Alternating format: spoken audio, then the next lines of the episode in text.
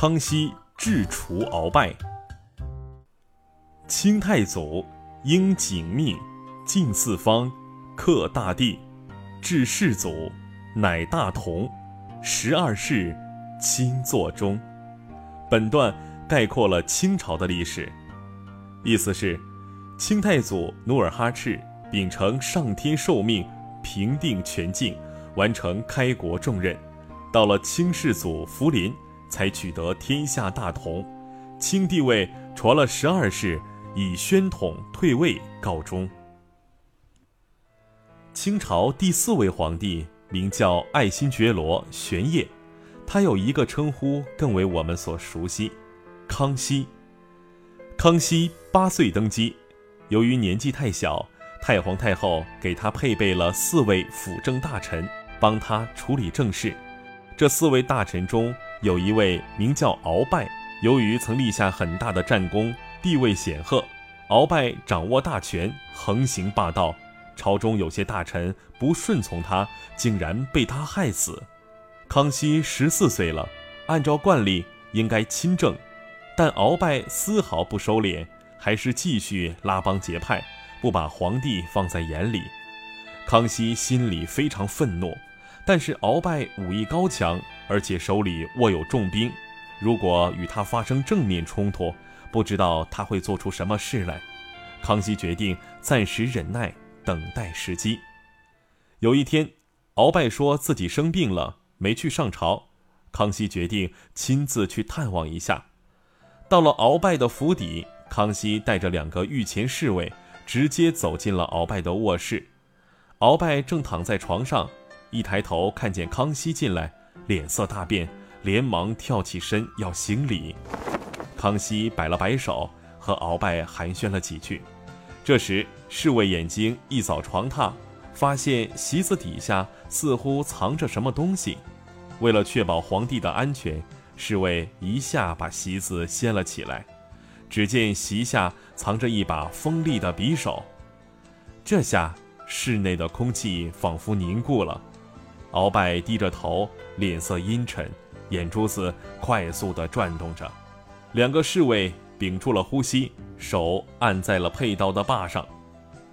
康熙却镇定地笑了笑：“刀不离身，是我满洲的传统习俗，没什么奇怪的。”屋里所有人都松了一口气。康熙又坐了一会儿，就回宫了。一路上，他的拳头始终都攥得紧紧的。鳌拜刚才的表现，以及那匕首上闪烁的寒光。使康熙感到了迫在眉睫的威胁，他必须有所行动了。他想出了一个主意，在八旗子弟中挑选出十几个十来岁的孩子，让他们进宫，组成宫廷卫队，天天陪自己摔跤角斗。以后，鳌拜每次进宫看到的就是康熙和一帮孩子吵吵闹闹打成一团的场面。他认为这是皇帝年少贪玩，不但不在意，还暗暗高兴。几个月后，鳌拜接到旨意，皇帝要他去武英殿，有大事商量。鳌拜大摇大摆地走进殿内，行礼后坐下谈话。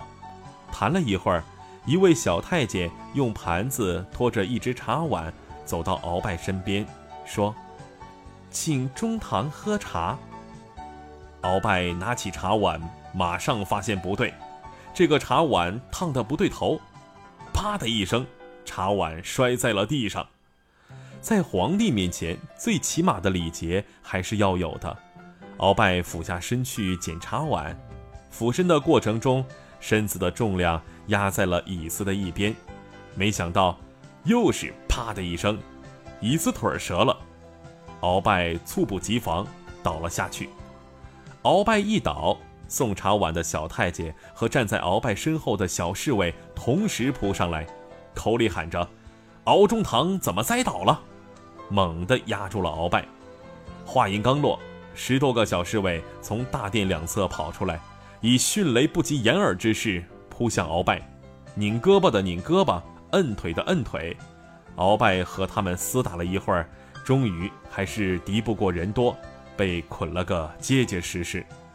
这个时候，鳌拜总算明白过来，茶碗是开水煮过的，椅子腿儿是事先做了手脚的，这群小侍卫是为抓住他而专门召集的。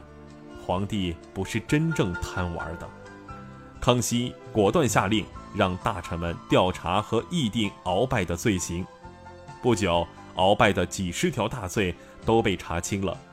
康熙考虑到鳌拜过去的大功，宽大处理，免了他的死罪，宣布将他终身监禁。不过，他雷厉风行地处置了鳌拜的同党，重则处死，轻则关押或者罢职。从此，康熙真正开始亲手处理国家大事。